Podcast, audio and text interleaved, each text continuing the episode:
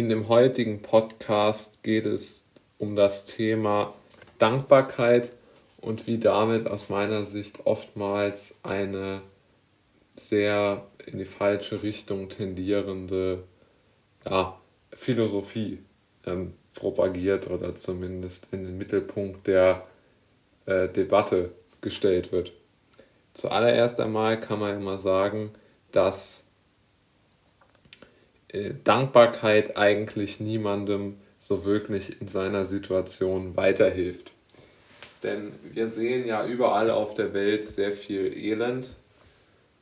Und dann kann man sich natürlich einreden, dass man in Deutschland oder auch in anderen westlichen Ländern eine gewisse materielle Sicherheit hat. Und daraus kann man, wenn man das unbedingt möchte, eine äh, sogenannte materielle Dankbarkeit ableiten.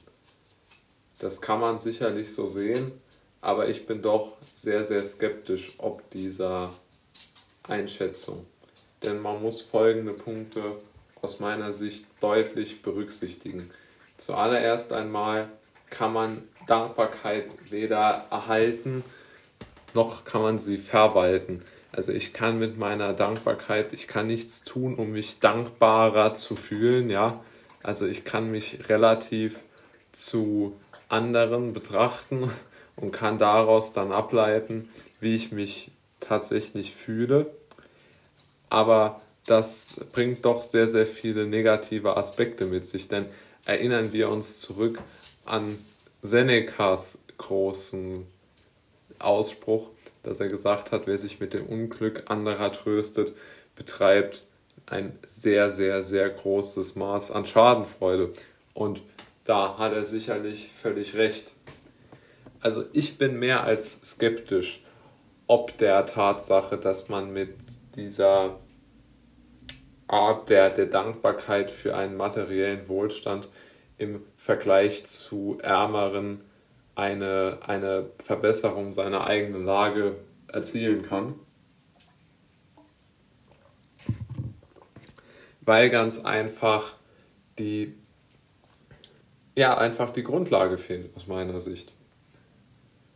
Des Weiteren finde ich, dass man damit ja nichts machen kann. Oftmals wird dann auch gesagt, ja, sei dankbar, dass du dich äh, bewegen kannst. Es gibt sehr viele Menschen, mit einer körperlichen Beeinträchtigung, die ähm, froh wären, wenn sie jetzt ein Beispiel genannt laufen könnten.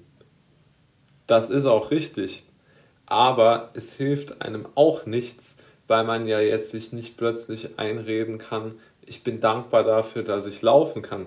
Denn das kann ich ja auch nicht verwalten. Ich kann ja auch genauso gut morgen irgendwie unglücklich fallen oder was weiß ich, ja.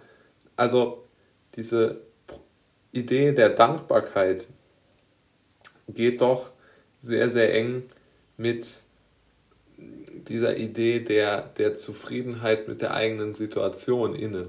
Und wenn ich einfach mit meinem Leben nicht zufrieden bin, wenn ich traurig bin, weil ich mich nicht gut fühle, dann hilft es mir auch nichts, wenn ich für entweder meinen materiellen Status oder meine Gesundbar äh, Gesundheit dankbar bin, es mag zwar sein, dass das gute Dinge sind und jeder, der bei Trost ist, wird dem zustimmen, aber es ersetzt halt schlicht und einfach nicht eine gesunde, ja, einfach ein gesundes, schönes Leben im Sinne eines guten Lebensgefühls und einer guten Perspektive für sich selbst, die sich jeder Mensch einfach auch wünscht.